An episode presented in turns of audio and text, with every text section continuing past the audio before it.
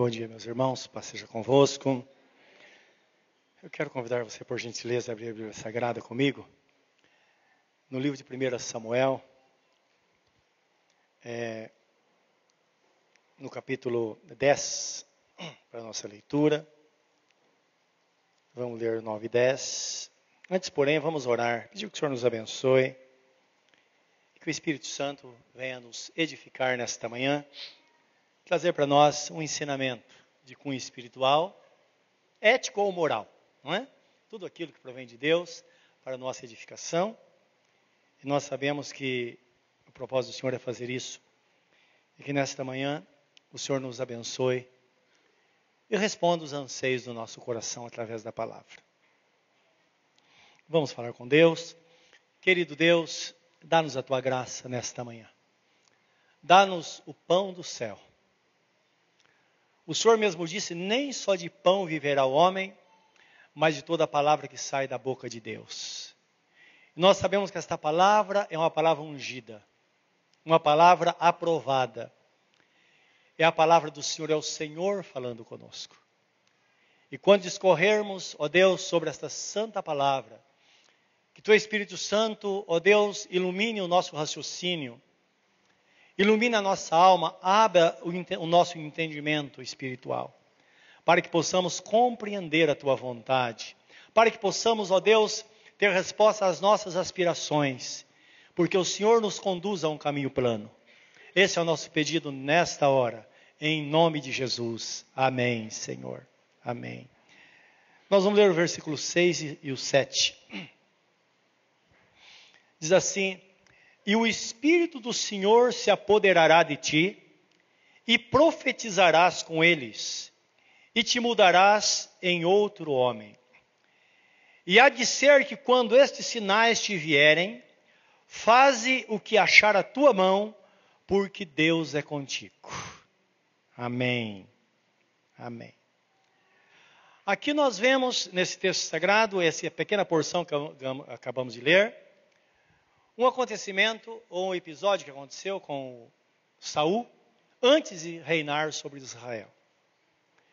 Então nós sabemos que até aí Israel era conduzido pelos juízes. E depois houve necessidade de um rei, e Deus, para responder o anseio da, da nação, ele ia constituir Saul como rei sobre Israel. E houve toda uma trama extraordinária que nós vimos por Deus, que Deus fez, é, para que tivesse esse encontro com Saul, através do profeta Samuel. E num dado momento, quando Samuel fala que Saul seria o rei sobre Israel, ele ficou paralisado. E é interessante que eu queria que você visse comigo qual foi a resposta dele no capítulo 9, versículo 21, quando é, Samuel traz o seu conhecimento, que Deus o escolhera para conduzir o seu povo. Então ele diz assim: Então respondeu Saul e disse: Porventura não sou eu filho de Benjamim, da menor das tribos de Israel, e a minha família a menor de todas as famílias da tribo de Benjamim? Por que, pois, me falas com semelhantes palavras? Então, esta foi a conclusão e a resposta de Saul a Samuel diante daquela grande notícia. O que nós vemos aqui, meus irmãos, é que o problema de autoestima acompanhou a humanidade em toda a sua história. E, em particular, pessoas chamadas por Deus, escolhidas por Deus que, que nós vemos na Bíblia Sagrada? Que sempre quando Deus chamou pessoas, pessoas se depararam com o chamado de Deus, imediatamente elas caíram em si, viram o seu estado e sempre tomaram ou, ou, deram a mesma resposta a Deus. E você pode olhar na Bíblia Sagrada o caso de Gideão, o caso do apóstolo Paulo, não é? E aqui um caso específico de Saul, que quando ele percebe que Deus queria abençoá-lo e usá-lo, ele olha para a sua posição. Por quê? Eu sendo da menor tribo de Israel, a menor família, eu sou o mais insignificante entre os israelitas, porque justamente Deus chama a mim, ou Deus me chama nesse dia. Agora é interessante isso. Quando nós vemos na Bíblia Sagrada, Deus chamando pessoas, nós sabemos que essa atitude que as pessoas têm é exatamente porque quando Deus chama, de fato a pessoa não está preparada. Nós vemos na Bíblia Sagrada Deus chamando pessoas que elas precisavam de uma mudança. Porque quando nós olhamos para esses fatores, para, para essas situações, o pensamento é esse: será que a obra de Deus é tão insignificante? Será que o reino de Deus é insignificante assim? Que ele pega pessoas desqualificadas e coloca no seu reino para fazer aquilo que é mais importante no reino dos céus, no reino de Deus? Não. O que nós sabemos é que Deus, ele chama pessoas e as capacita para fazer a sua grande obra.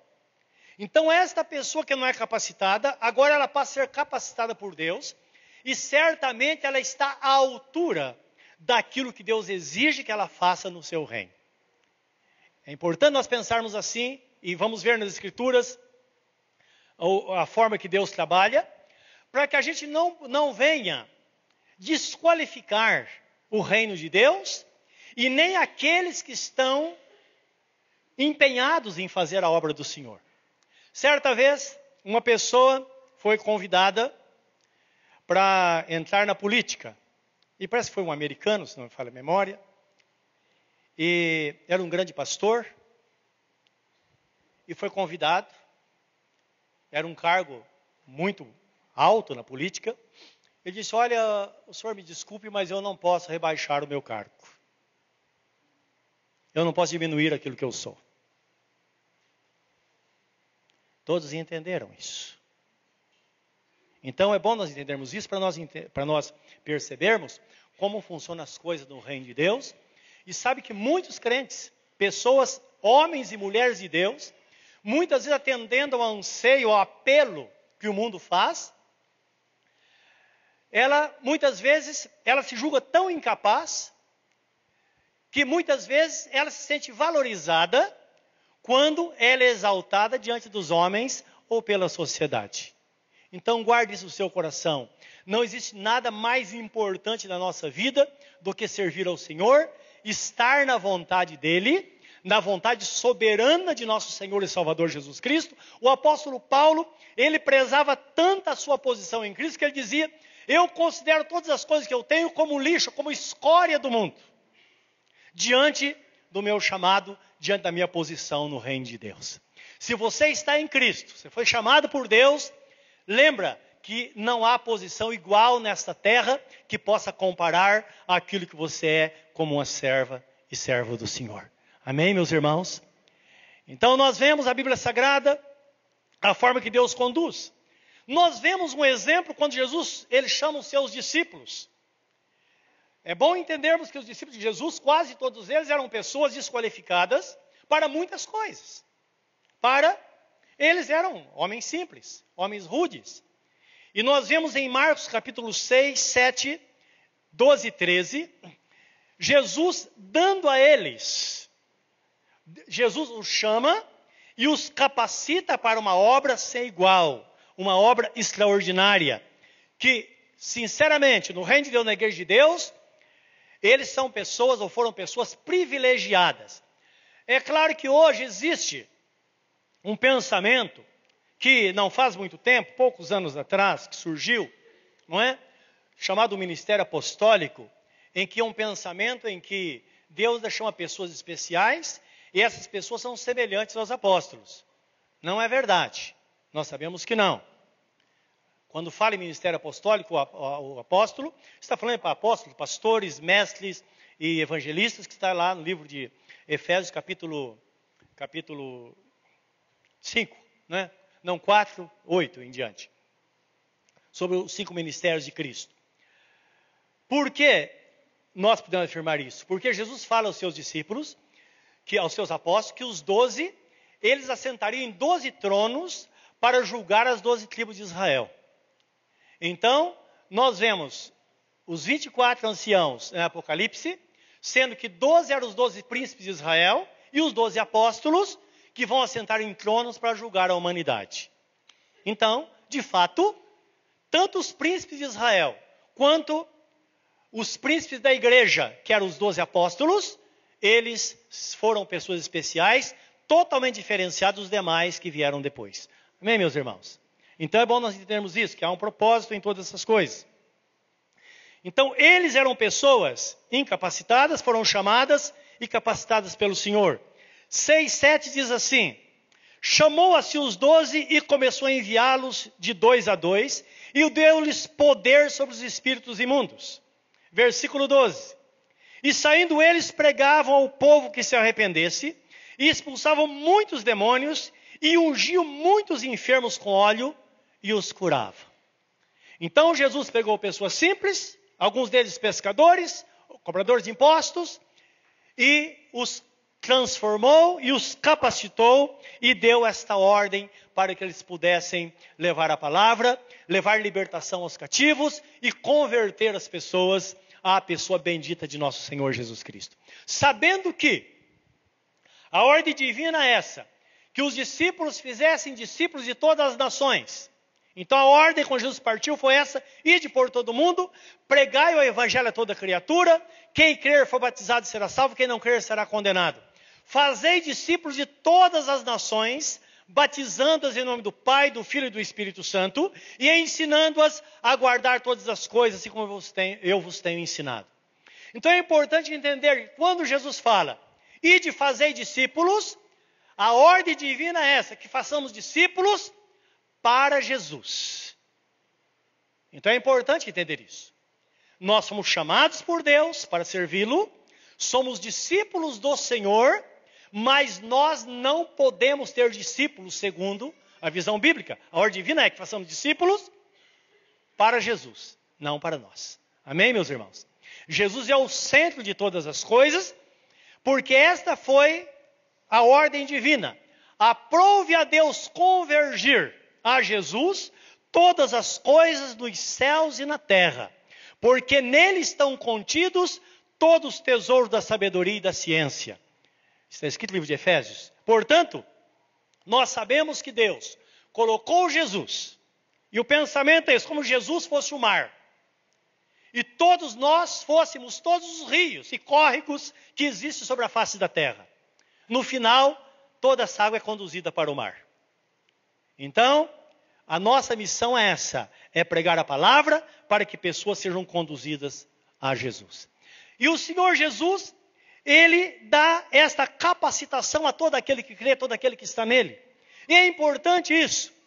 Por isso que a Bíblia Sagrada fala que Deus levanta o desvalido do pó e do monturo necessitado e os coloca entre os príncipes do seu povo. É interessante, você estava vendo na televisão uma, uma, uma propaganda de uma igreja então eles estavam citando esse texto, e aí eles colocaram, eles colocavam pessoas pobres, que hoje são grandes políticos. Deus não está falando disso, meus irmãos. Deus está falando de pessoas que não eram nada diante da sociedade, agora são pessoas nobres, pessoas cheias do Espírito Santo, mas pessoas que continuam sendo as mesmas. Então lembra que a Bíblia Sagrada fala que a excelência do poder de Deus está depositada em vaso de barro, para que a glória seja de quem? Do Senhor. Então, esta é a visão bíblica da igreja de Cristo. É desta forma que o nome de Jesus é glorificado através daqueles que estão em Cristo. Porque se a pessoa, ela tem uma transformação, ela é mudada para melhor, mas o seu conceito de humanidade também muda, então ela não ganhou nada. É desta forma que as pessoas, que elas crescem na vida, quando elas estão numa posição com menos privilégio, elas pensam: se eu crescer, eu vou beneficiar aquele que não tem privilégio. Mas depois ela cresce e ela passa a ter a mesma visão daqueles que antes olhavam para ele. Os irmãos estão entendendo? A visão bíblica não. É que tenhamos um grande crescimento neste mundo mas temos um coração nobre diante do Senhor. E o pensamento é esse, quero que você guarde bem. Quantos daqui já pensaram alguma vez? Estava andando na rua? Esse sol quente, sol louco, não é? Dia do meio-dia. Com a sacola lá vindo da feira de algum lugar, cansada ou cansado, transpirando. Aí passa alguém que você conhece de carro, com o carro vazio perto de você, e faz de conta que não te vê. O que, que você pensa? Eu não faria isso, não é verdade? Hã? Se Deus me der um carro, eu não vou fazer isso. Quem já pensou isso? Levante a mão. Eu pensei muitas vezes. O pensamento é esse. Que às vezes nós temos um pensamento agora, porque não estamos no lugar do outro. Quando estamos no lugar do outro, nós pensamos exatamente como ele. Guarde isso no seu coração. É por isso que é um perigo muito grande na teologia da prosperidade que é aquela questão. Todo empregado vai ser patrão. E muitas vezes aquela pessoa luta para isso, mas ela não imagina, quando ela for patrão, ela vai ter a mesma visão de empregado que o patrão tem. Guarde isso no coração. Então, é por isso que a Bíblia Sagrada adverte, até quando fala com os patrões e empregados, vós servos, façam não para o homem, faça para o Senhor. E principalmente quando o patrão é crente, não é? A, a empresa não é uma igreja. Nós estamos vendendo o nosso trabalho. Então diga, seja honesto. Faça de todo o coração como para o Senhor. Vós, patrões, tomem cuidado. Trate os empregados com dignidade. Deixa as ameaças. Sabe que ameaça? Ó, oh, não trabalhar direito, vou te mandar embora. Não. Está falando de dignidade dos dois lados. Desta forma, sim, Deus pode fazer, se Ele tem um plano, fazer com que você seja um patrão muito abençoado, muito bem sucedido e possa abençoar muitas famílias, porque o que seria de nós que somos empregados se não houvesse patrão? Não é verdade? Então, guarde isso no seu coração. Deus está trabalhando aqui com corações transformados, pessoas transformadas que possam viver segundo a sua vontade. E não há de admirar porque que o nosso Deus fala de Jesus, de desculpem, de Davi, que Davi foi o homem segundo o coração de Deus. Por quê? Ele mudou. De pastor de ovelhas passou a ser o rei de Israel, o maior rei da época, mas o seu coração não mudou.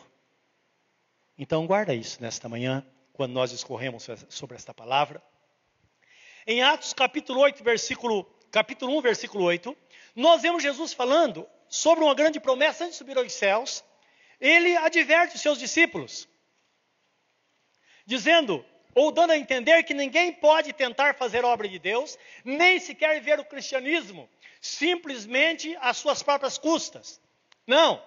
Nós somos chamados, precisamos depender de Deus e aspirar, isto é, desejar de todo o coração ter uma vida cheia e controlada pelo Espírito Santo de Deus. Porque isso vai fazer, meus irmãos, ou faz uma grande diferença. Atos 8. É interessante que aqui os discípulos estavam esperando uma transição e uma mudança política. Já que não aconteceu na morte de Jesus, não aconteceu na ressurreição, quem sabe agora, após a ascensão, isso ia acontecer. E alguém chegou para Jesus e disse: Senhor, o Senhor restaurará o reino de Israel nesse tempo?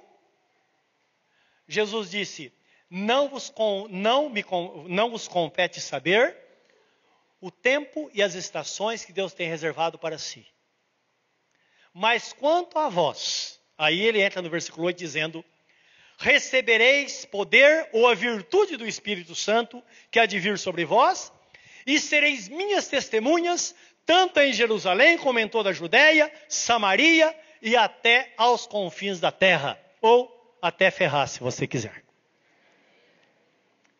Para ser testemunha é preciso estar cheio da presença de Deus. Amém? Então é importante entendermos isso. Saber que Deus não só nos chama, mas Ele nos prepara para uma grande obra, para que nós possamos ser melhores para Ele e possamos melhorar a vida daqueles que são escravos do pecado, que estão vivendo longe do Senhor, e eu me refiro à sociedade na qual nós estamos inseridos. Nós sabemos que esta promessa, meus irmãos, não foi só no passado. É claro que algumas pessoas dizem, não, isso é no tempo apostólico, lá na época, agora acabou. Não. Nós vemos a resposta do apóstolo Pedro aqui em Atos 2,38. Se você ir um pouco à frente, você vai ver quando ele está falando sobre a, sobre a, a ressurreição de Jesus, que Deus o colocou colocou como Senhor sobre todas as coisas, e ele está dando uma resposta aos judeus acerca do derramamento do Espírito Santo que aconteceu em Atos, no capítulo 2, versículo 1 em diante. Versículo 36 ele diz assim: Saiba, pois, com certeza, toda a casa de Israel, que a esse Jesus a quem vós crucificastes, Deus o fez Senhor e Cristo. Ouvindo eles isto, compungiram-se em seu coração e perguntaram a Pedro e aos demais apóstolos: Que faremos, varões e irmãos? E disse-lhes Pedro: Arrependei-vos e cada, de um, cada um de vós seja batizado em nome de Jesus Cristo para perdão dos pecados e recebereis o dom do Espírito Santo, porque a promessa vos diz respeito a vós, a vossos filhos e a todos os que estão longe e a tantos quantos Deus nosso Senhor chamar. Amém? Esta promessa é para você. Diga para a pessoa que está ao seu lado, meu irmão, minha irmã, esta promessa é para você. Quando a sua geração passar, então esta promessa vai repousar sobre os seus filhos. Quando os filhos passarem, a promessa vai estar sobre os seus netos. Enquanto existir gente sobre a terra, o Espírito Santo vai estar presente para capacitar aqueles que querem viver intensamente para Deus. Portanto, meus irmãos, nós, dentro desta palavra, nós podemos concluir o que o escritor aos Hebreus, claro, ele movido pelo Espírito Santo, deixa escrito em Hebreus capítulo 13, versículo 8, porque Jesus Cristo, ele é o mesmo ontem, hoje e será eternamente. Ele abençoou você no passado? Amém. Está te abençoando? Amém. E o futuro? Ele vai estar lá te abençoando também. Nosso Deus é um Deus maravilhoso. Nós conhecemos uma pessoa, existe uma pessoa bem chegada nossa, que estava passando por uma situação de grande preocupação em relação ao futuro. O pensamento dele é o seguinte: eu fiz tudo até aqui e nada deu certo. Sabe se vai ter um certo ponto, depois não dá certo? E a situação dele é uma situação de angústia de desespero. E eu estava orando em favor dele esses tempos. E nesses dias Deus me deu um sonho. E nós sabemos quando é sonho espiritual e quando não é. E devido a outras experiências, quando aconteceu, eu já sabia que era algo de Deus em resposta à minha oração.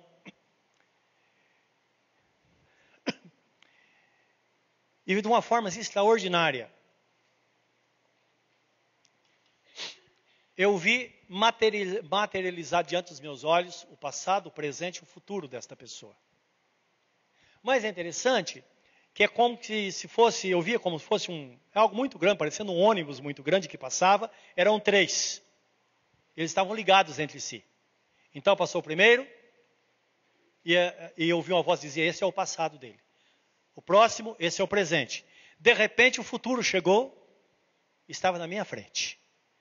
Porque algo precisamos pensar, o futuro, meus irmãos, está logo ali. Ao que você menos imaginar, o futuro chegou. Menos imaginar.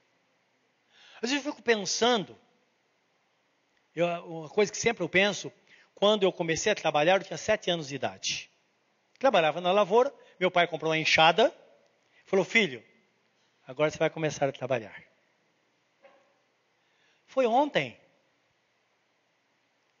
Eu estou quase 60 anos, passou assim muito rápido. Muito rápido. É claro que minha história de vida com Jesus, eu todas as fases eu vivi muito bem, então eu não queria ter 50, nem 40, nem 30. É, sabe um caminho que você está indo para frente? Então, a minha vida foi maravilhosa nesse sentido. Mas o que eu me refiro é que o futuro está assim. Vem muito rápido. E de repente eu vi o futuro dele assim na minha frente. E surgiu como um quadro que eu deveria escrever Mas naquele, naquele momento é como se fosse um gigante, porque as letras eram maiores do que. Tinha mais de um metro de altura cada letra que eu escrevia. E uma coisa que foi impulsionado uma, a uma situação involuntária. E eu escrevi: O Senhor, o Deus Todo-Poderoso, te abençoou.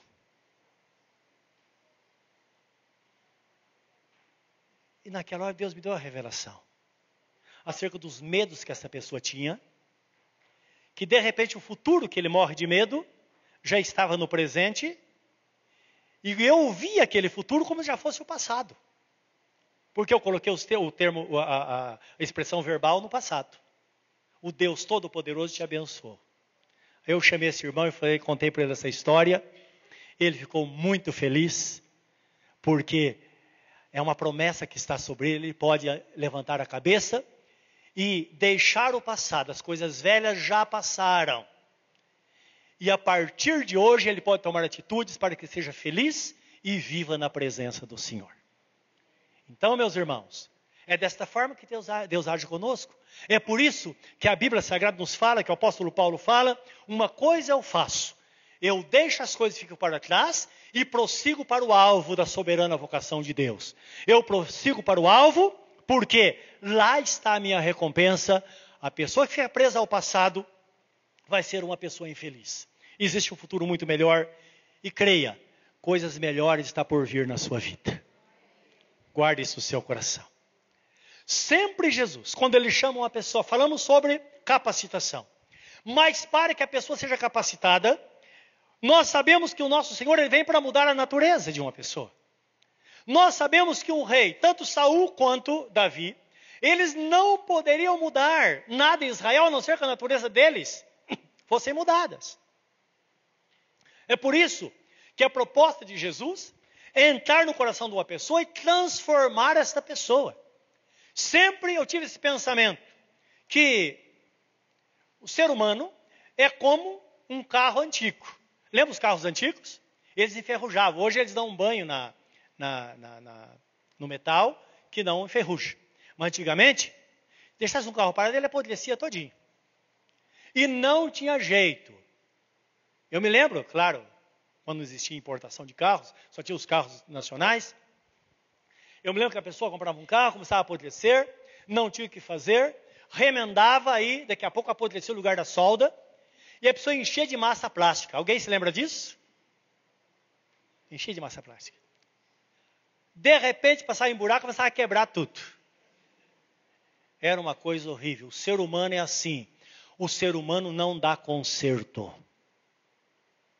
Por isso que Jesus vem para transformar a vida desta pessoa. Aquele que está em Cristo é nova criatura. Há uma transformação. E nós vemos a história que Jesus, a conversa que Jesus teve com Nicodemos, em João capítulo 3. Nicodemos não conseguia entender essas coisas, que são coisas espirituais, ninguém consegue entender. Até hoje, hoje eu tenho uma noção, mas não consigo entender exatamente o que aconteceu comigo naquela noite numa quarta-feira, quando eu tinha 19 anos de idade, que eu fui convidado para participar de um culto de oração, e ali minha vida foi transformada. Não dá para entender. Eu só me lembro que eu entrei sendo uma pessoa daquele culto e saí outra pessoa, a pessoa que permaneço até hoje. Foi uma transformação radical. Eu, como qualquer rapaz que incrédulo, Embora tenha sido criado num lar cristão, mas não tinha tido essa experiência de conversão com Deus. Então, a minha boca era um sepulcro aberto. E sempre fui muito criativo, usava isso para inventar coisas e contar histórias, piadas, falar palavrão. Imagine um. Não é? Eu me lembro que a partir daquela noite, eu nunca mais falei uma palavra torpe. Eu penso como que eu falava. Como que eu inventava aquelas histórias? Onde estava, estava rodeado de amigos para ouvir aquelas coisas loucas que eu inventava na minha mente. É assim que Deus faz, Ele muda a natureza. Por isso que uma pessoa, se ela não se converter, não adianta ela fazer planos, ter projetos na vida, não chega a lugar nenhum. Para ter uma vida com Deus, para ser uma pessoa vitoriosa, é preciso ser de fato uma nova criatura, e isso somente Jesus pode fazer através da palavra e através da ação do Espírito Santo na nossa vida. Por isso que está escrito: se vós estiverdes em mim, as minhas palavras estiverem em vós. Não é essa palavra que eu ia falar, não é? é, João capítulo 8, versículo 38 e 32, dizia aos discípulos que criam nele, aos judeus que criam nele: Se vós permanecer na minha palavra, verdadeiramente sereis meus discípulos e conhecereis a verdade, e a verdade vos libertará. Eles disseram, Senhor, mas como isso pode acontecer? E fizeram tantos questionamentos. Versículo 36, Jesus Cristo fala: Se o Filho vos libertar, verdadeiramente sereis livres. Então é preciso aspirar buscar de todo o coração essa transformação, porque quando nós buscamos, Jesus vem e faz. E eu quero ver com vocês João 3, 1 a 8. Esta, esta conversa que ele teve com Nicodemos, lembrando que Nicodemos, ele era um líder da sinagoga. Ele era um homem poderoso, ele conhecia a Bíblia Sagrada. Mas não adianta muito conhecer. É preciso aplicar a palavra na nossa vida. Está escrito no livro de Tiago, capítulo 2, Parece que versículo 22.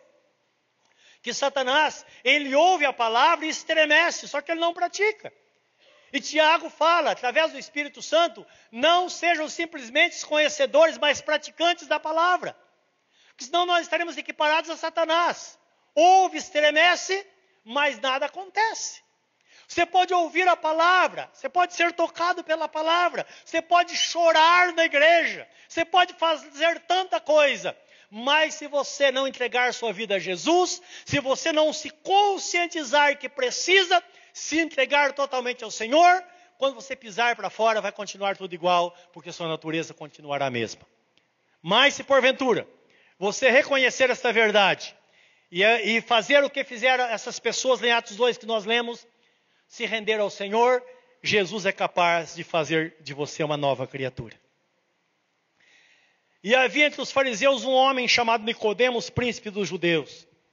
Esse foi ter de noite com Jesus e disse-lhe, Rabi, que quer dizer mestre, bem sabemos que és mestre vindo de Deus, porque ninguém pode fazer esses sinais que tu fazes, se Deus não estiver com ele. Jesus respondeu e disse-lhe: Na verdade, na verdade te digo que aquele que não nascer de novo não pode ver o reino de Deus. Disse-lhe Nicodemos: Como pode o homem nascer de novo sendo velho?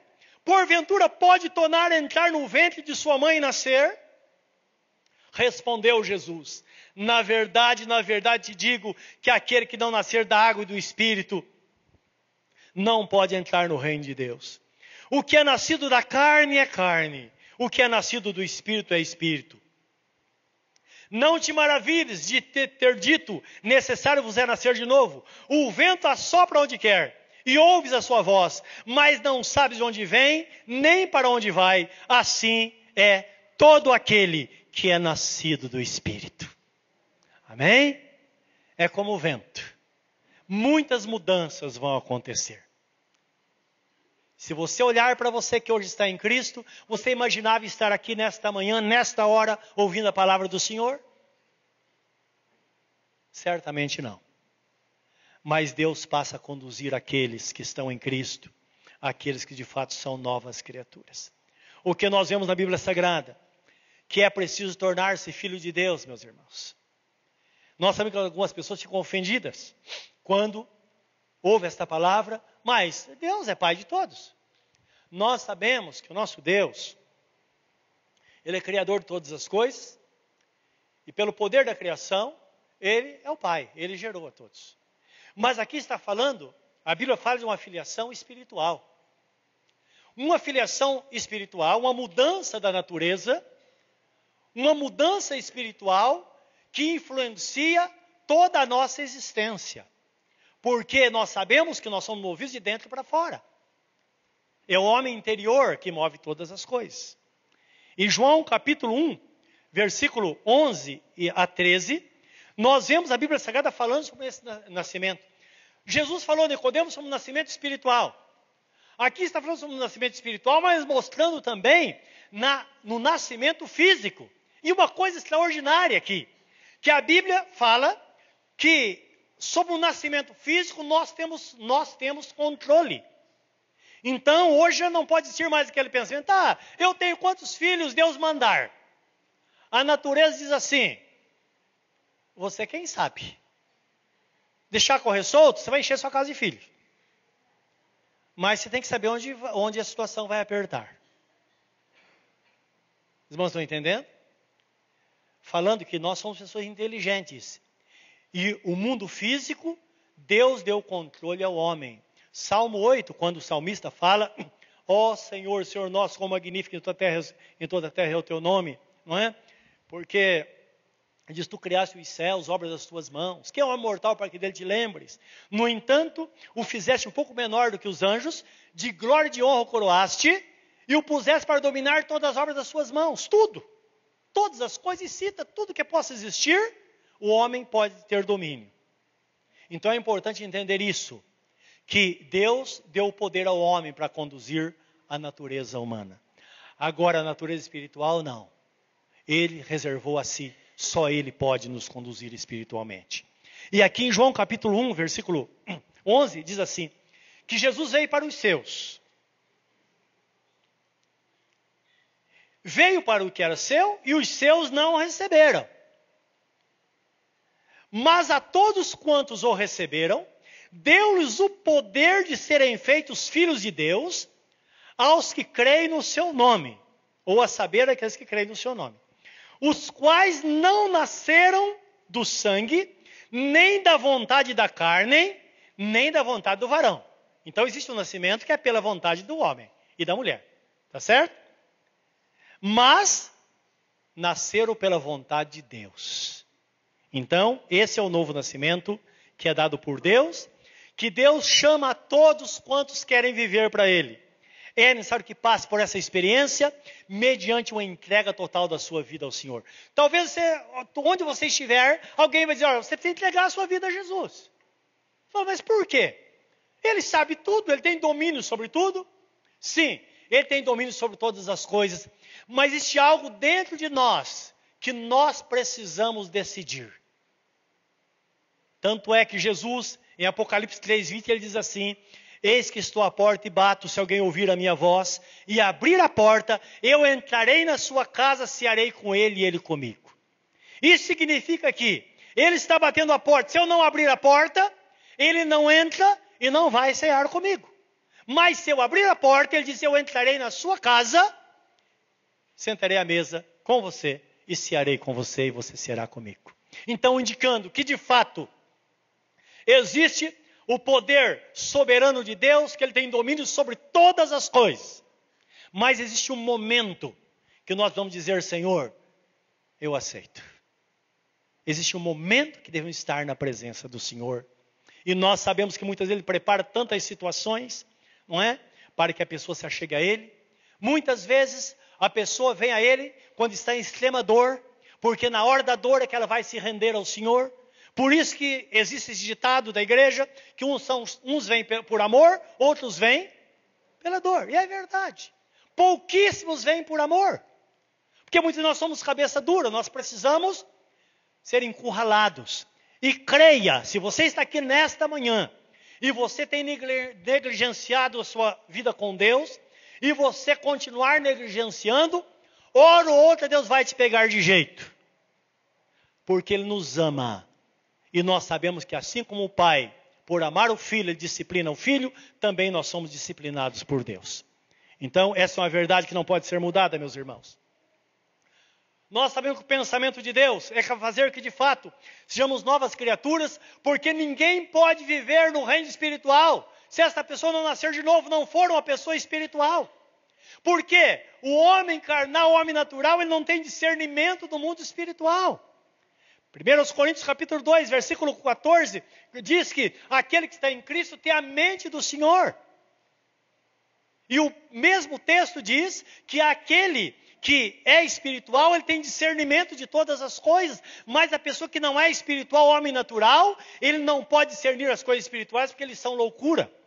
E por isso que nós sabemos que uma pessoa que ela não tem uma intimidade com Deus, ela não busca essa relação com Deus, Muitas vezes, ou ela é indiferente em relação às coisas espirituais, porque ela não, ela não quer entender, ou então ela é indiferente porque, na verdade, ela não compreende o que está acontecendo.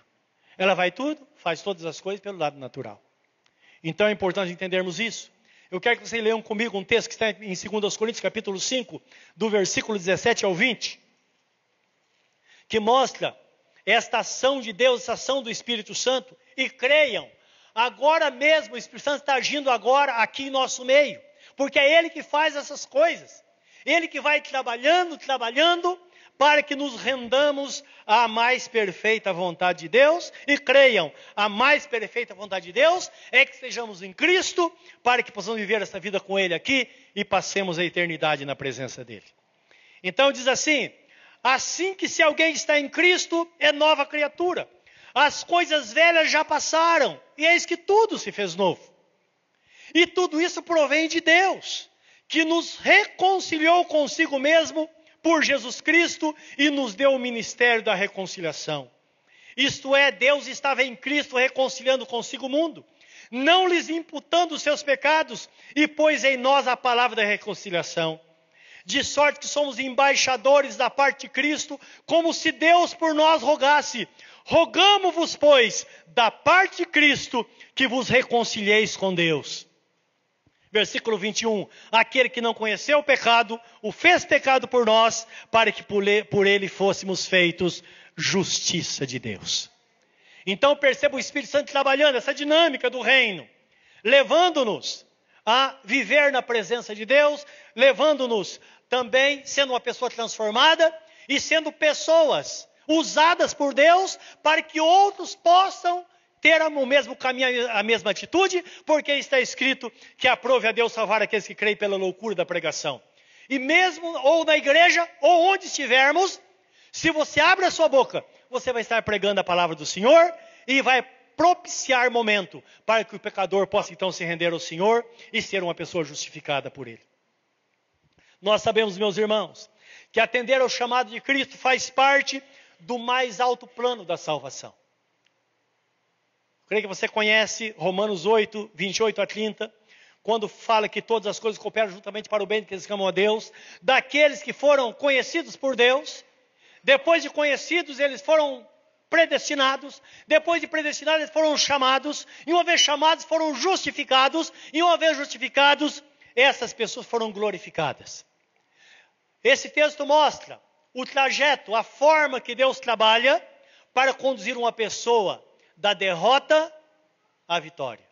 Uma coisa é certa, não podemos ignorar: Deus sabe tudo sobre nós. Ele conhece os nossos pensamentos, conhece o nosso sentar, o nosso levantar. Ele conhece todos os nossos caminhos. Ele conhece a intenção do nosso coração. O salmista Davi, quando fala essa palavra no Salmo 139, quando chega um dado momento, no versículo 16, ele fala: Senhor, quando eu era uma substância sem forma no ventre da minha mãe, o Senhor já me conhecia. Escreveu todos os meus dias num livro e não deixou nada para trás. Isso indicando que no momento da concepção, tudo já está determinado na presença de Deus, tudo está escrito a nosso respeito. Mas lembra, que a história escrita por Deus não é história de derrota, não. Existe um plano. Porque todo ser humano, o plano de Deus é que esteja no plano dele, na vontade dele. Acontece que o homem, por causa da natureza pecaminosa, ele sai fora deste plano. E por isso que colhe todas essas dificuldades que nós vemos no dia a dia. Portanto, lá nós somos conhecidos por Deus. E o texto fala que ele nos predestinou. Agora, Efésios capítulo 3, versículo, capítulo 1, de 3 a 6, fala que nós fomos predestinados em Cristo antes da fundação do mundo. Nós fomos criados para louvor da sua glória, isto é, predestinados, nesse sentido, significa destinado antes do nascimento. Antes de tudo acontecer, antes da fundação do mundo, Deus já sabia que você ia existir, que eu ia existir, e Ele já tinha um plano maravilhoso para a nossa vida. E esse plano é que vivêssemos na presença dele, porque na presença dele sempre será, haverá vitória, como dizia um dos profetas, na tua presença sempre há perpétua alegria. Porque mesmo na dificuldade, nós nos sentimos seguros na presença dele. Então lembra que isso que nos diz a Bíblia Sagrada. Agora, um momento ele vai nos chamar. E saiba que o chamado acontece muitas vezes. Hoje, agora, é o momento que Deus está te chamando se você não está em Cristo. Ele está chamando. Ele está dizendo, filho, dá-me dá o teu coração. Dá-me o teu coração. Porque o coração é o centro da nossa vida. Se entregamos nosso coração ao Senhor, Ele vai tomar conta do resto. Isso é óbvio. É preciso entregar-se a Ele. É preciso viver na presença dEle. E muitas vezes tem pessoas que têm esse conceito, não. Eu sou um frequentador da igreja. Eu estou lá nos cultos, mas a pessoa nunca toma uma decisão. É claro que de alguma forma ela vai ser abençoada. Quando acontece uma chuva, nós sabemos que a Bíblia Sagrada fala que aquele que serve a Deus, aquele que não serve, o ímpio e o justo são abençoados. Jesus fala, Deus da sua misericórdia, ele manda o seu sol brilhar sobre ímpios e justos. Ele faz chuva, chuva cair sobre os fiéis e sobre os infiéis. A bênção é derramada. Mas entendam, a Bíblia fala que nós vamos reter esta benção. Então a pessoa pode estar na igreja a vida inteira, quando a trombeta tocar, ela vai ver as pessoas subindo para a glória de Deus, para a presença do Senhor, e essa pessoa vai ficar. Jesus disse: estarão duas moendo do moinho, uma será levada e a outra será deixada. Não é isso? Dois estarão trabalhando no escritório, um vai ficar, outro vai subir. Não necessariamente, ele está fazendo aí uma, uma, uma, uma ilustração, ilustrando como será o arrebatamento. Portanto, é preciso estar em Cristo. Porque estando em Cristo, nós temos a marca.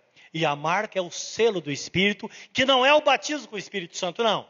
Não é habitação do Espírito Santo. É uma marca dada pelo Espírito Santo em nós. Efésios capítulo 1, versículo 3 diz que ao recebermos a palavra da verdade, nós somos selados com o Espírito Santo, que é o penhor da nossa herança, com o direito da redenção. Então, uma marca que está no crente, no nosso espírito, não sabemos exatamente o lugar, mas é uma marca. E sempre eu uso essa ilustração, não é? O hábito que as pessoas têm de marcar um gado, uma ovelha, um cabrito, um, um boi, não é? O proprietário marca as suas iniciais. Sempre eu tenho esse pensamento comigo, eu digo, Senhor, em algum lugar do meu espírito tem lá as iniciais do teu nome, JC. Jesus Cristo. Ele é proprietário. Eu tenho o direito. Quando ele voltar, eu vou subir, porque eu sou uma pessoa marcada por ele. É preciso ser marcado por Jesus para entrar no reino da glória, meus irmãos. E para ser marcado é preciso abrir o coração para ele. A Bíblia nos diz, segundo Coríntios 6, 2, diz assim: Ouve-te em tempo aceitável, e socorre-te no dia da salvação. Digo-te, agora é o tempo aceitável e agora é o tempo da salvação. Você pode adiar todas as coisas da sua vida, mas a decisão de servir a Jesus não pode ser adiada, porque hora ou outra tudo pode acontecer. Você pode ter um mal súbito e de repente você não tem tempo nem sequer de falar ou pensar nada amanhã, nesta mesma hora, você pode estar abaixo do solo. Ou então, em forma de cinza, se preferir ser cremado. Mas uma coisa é certa: está se com Deus cortar o fio de prata, que é o fio da nossa existência, tudo é terminado. E Salomão fala assim: quando o jarro quebrar na boca do poço, está tudo perdido. Então ele está falando, claro, usando uma ilusão. As pessoas usavam aqueles pote de barro para pegar água. Ia pegar água, aquela sede, levar para a família. A hora que ia pegar o pote, ele quebrava. Não tem o que fazer. Então, por isso que o nosso Deus, ele clama diariamente através dos seus filhos. Muitas vezes de uma forma até irritante. Você já viu alguém pregando no trem? Você com sono, cansado, não sei se acontece isso hoje, meu tempo acontecia. Cansado, você não quer ouvir ninguém, e a pessoa lá pregando e falando e falando. Não importa como, é Deus te chamando para uma vida melhor, mostrando a seriedade de viver no reino de Deus. É a bondade, a misericórdia do Senhor, meus irmãos. E nesta manhã nós podemos entender isso. Uma vez recebendo esta, este, este convite, aceitando, o texto fala que essa pessoa é, é justificada. Isto é, os pecados são perdoados. Porque uma aceitação de fé é uma, é uma ação de fé. Romanos 5 diz assim: justificados, pois, pela fé, temos paz com Deus por meio de nosso Senhor Jesus Cristo. Uma pessoa que aceita Jesus, que recebe Jesus, é justificada perante Deus. E por isso que nós temos acesso a esta graça. Por isso que o nosso Deus fala através de Samuel a Saul: quando isso acontecer, o Espírito do Senhor se apoderará de ti e te mudará em outro homem e há de ser que quando esses sinais te vierem, faz o que achar na tua mão, porque Deus é contigo. Então, indicando que aí vem, ou melhor, nisso consiste a glorificação, que o texto, o texto da salvação fala, o plano de salvação fala em Romanos 8, 29 a 30. Que uma pessoa quando ela recebe a Jesus como Senhor, ela tem seus pecados perdoados, tem acesso à graça do Senhor, ela passa a ser conduzida por Deus. E é isso que Jesus Cristo diz, que é como o vento, que é conduzir de um lado para o outro, conduzido sempre na presença do Senhor. E é claro, é por isso que aqueles que estão em Cristo, de repente, em momento inusitado, onde ela não está imaginando algo, Deus entra em ação e algo novo acontece na vida dela. É por isso. É por isso que aqueles que estão em Cristo muitas vezes prosperam em tempo de crise. É por isso que acontece com o crente aquilo que não acontece com aqueles que não servem a Deus. É exatamente o momento de glorificação. É Deus exaltando os seus filhos. O apóstolo São Paulo ele fica tão empolgado com esta verdade. Em Romanos capítulo 8, versículo 31, um texto bastante conhecido, lembrando que todo o versículo 8 ele está falando sobre esta filiação, o estar em Cristo. 8,14 ele fala que aquele que está em Cristo, ele é conduzido pelo Espírito Santo.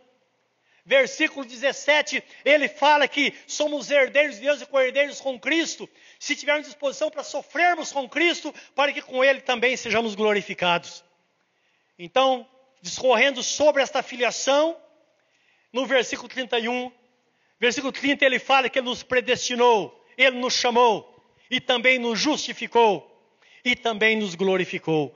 Versículo 31, ele diz assim: Que diremos, pois, essas coisas? Não é para ficar de boca aberta? Que diremos, pois, essas coisas? Por isso que as surpresas boas acontecem na nossa vida. Se Deus é por nós, quem será contra nós? O crente não tem inimigo. Tem. Porque Deus não tem inimigo. Ele é o Senhor de todas as coisas. E ele prometeu, e Jesus que disse: vocês, eu, vocês terão poder para pisar em serpentes e escorpiões. O crente é diferenciado. Aquele que nem mesmo o seu próprio filho poupou, versículo 32, antes o entregou por todos nós, como nos não dará também com ele todas as coisas? Seria incoerência Jesus não nos abençoar ou Deus não abençoar a sua vida? Quem intentará acusação contra os escolhidos de Deus é Deus que o justifica. Essa é uma palavra que aquela pessoa que tem problema com o seu passado. Lembra? Passado é apagado na presença do Senhor. Versículo 34: Quem os condenará? Pois é Cristo quem morreu, ou antes quem ressuscitou dentre os mortos, o qual está à direita de Deus e também intercede por nós. Quem deve saber se você está certo é você mesmo, é sua relação com Deus. Ninguém pode dizer para nós se está certo ou errado. Nossa vida deve ser testada com a palavra de Deus. Quem tentará? Quem vai te condenar? 35. Quem nos separará do amor de Cristo? A tribulação, ou a angústia, ou a perseguição, ou a fome, ou a nudez, ou o perigo, ou a espada. Como está escrito, por amor de ti somos entregues à morte todo dia. Fomos reputados como ovelhas para o matadouro, mas em todas essas coisas somos mais do que vencedores por meio daquele que nos amou. porque estou certo de que nem a morte, nem a vida, nem os anjos, nem os principados, nem as potestades, nem o presente, nem o futuro, nem a altura, nem a profundidade, nem alguma outra criatura nos poderá separar do amor de Deus que está em Cristo Jesus, nosso Senhor. Essa é a sua posição em Cristo Jesus. Essa é a nossa posição em Cristo Jesus. Foi por isso que ousadamente o profeta fala a Saul: O Espírito de Deus se apoderará de ti. Quando isso acontecer, faz aquilo que tiver à mente, porque certamente o Espírito Santo passa a nos conduzir, a nos levar a toda a verdade, para que estejamos dentro da mais perfeita vontade do Senhor nosso Deus. Nesta manhã, nesta hora, é o seu tempo, é o nosso tempo. Curve seu semblante diante do Senhor nesta hora. Pense nesta palavra. Compare a sua vida com esta palavra. Como tem sido a sua vida? Você está em Cristo? O porquê que não está? Talvez você tenha tentado servi-lo com as suas forças. É óbvio que você não vai, não vai chegar a lugar nenhum. É preciso se render ao Senhor. Lá no princípio, os discípulos ensinaram a palavra, e diz a Bíblia que aquela multidão se compungiu. Pessoas se compungiram diante da palavra. Isto é, elas caíram em si. Houve um exame introspectivo de dentro para fora. Nós somos aptos a examinar a vida dos outros. Mas agora, meus irmãos, é hora de olharmos para dentro de nós. É o Senhor dizendo: e você? O que, que você quer? Onde você quer chegar? Eu estou batendo a porta do seu coração. Até quando? Até quando você vai rejeitar esta grande salvação? Até quando você vai estar debaixo da mão dos seus inimigos? Até quando você vai viver sem um protetor? se alguém para conduzir a sua vida, se alguém para colocar a palavra de esperança no seu coração, para ajudar você a fazer a sua história, a escrever a sua história. Nesta manhã estamos na presença do Senhor. E creia, Jesus está te chamando. Ele não quer de você uma pessoa religiosa simplesmente. Ele quer um dependente dele, ele quer que você se entregue totalmente a Ele. Ele quer fazer de você uma nova criatura. Ele quer que você crê de todo o seu coração, se entregue a Ele, seja batizado, entre no caminho. E olhe firmemente para Jesus, que é o autor e consumador da fé. Fala com Ele nesta hora. Talvez ou a sua desculpa é: a minha família não é muito boa, tem tantos problemas em casa. O Senhor tem uma palavra para você, uma palavra de esperança. Ele diz: crê no Senhor Jesus e será salvo, tu e tua casa. Tudo começa através de você. Alguém precisa tomar a decisão. Ah, mas eu conheço tal crente que não é fiel a Deus, mas você pode ser um crente fiel. Você vai nivelar pelos outros? Olhe para Jesus. Ele tem algo melhor para a sua vida. Você pode ser o melhor crente da sua casa, o melhor crente lá do seu trabalho. Você pode ser o melhor crente da sua cidade. Pode ser o melhor crente na sua escola. Você pode ser diferente. Você pode ser uma luz que brilha nas trevas. Você pode ser o sal que leva tempero onde você estiver. Algo novo vai acontecer. Deus precisa usar pessoas nesses dias que vivemos. E Ele quer disposição de corações, pessoas que queiram ser usadas por Ele.